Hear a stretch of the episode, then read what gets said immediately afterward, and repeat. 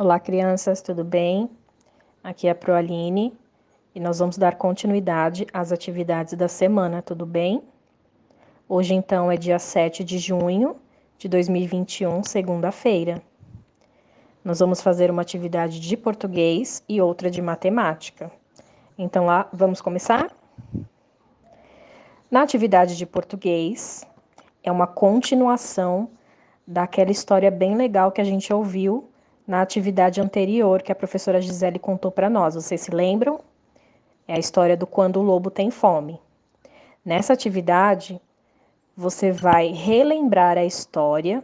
Se precisar, ouça novamente o vídeo da professora Gisele, ouça novamente a história para poder fazer a atividade, tudo bem?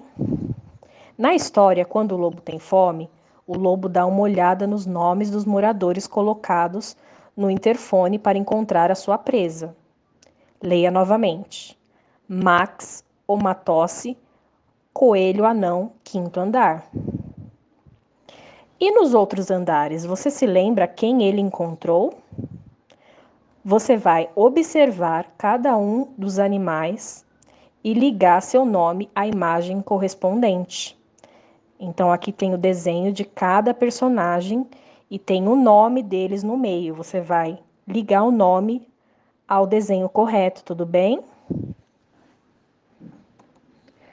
Na próxima atividade, que é a de, de matemática, é, nós vamos observar algumas quantidades de objetos de cada coleção que o Felipe tem. Então, o Felipe coleciona tampinhas de garrafas, ele tem 84, carrinhos, ele tem 20, figurinhas, ele tem 90 e bolinhas de gude, ele tem 61.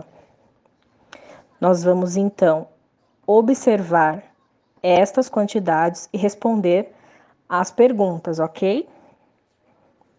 A número 1, um, você vai escrever em ordem crescente os números que indicam a quantidade de cada coleção de Felipe. Que é, o que é mesmo ordem crescente? Alguém se lembra? Hum, então vamos relembrar.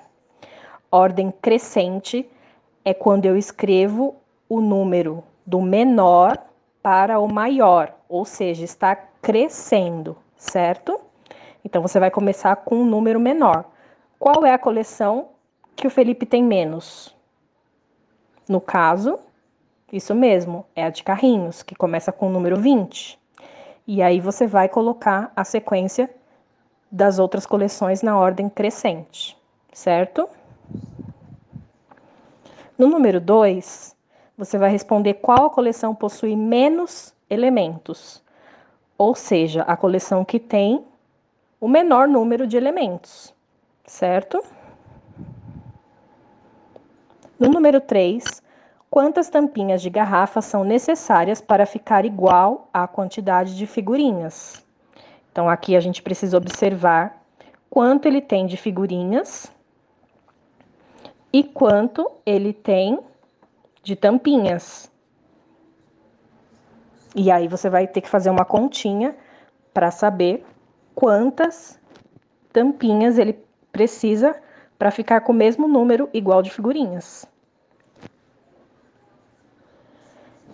No número 4, se Felipe acrescentar 10 bolinhas de gude em sua coleção, com quantas ele ficará?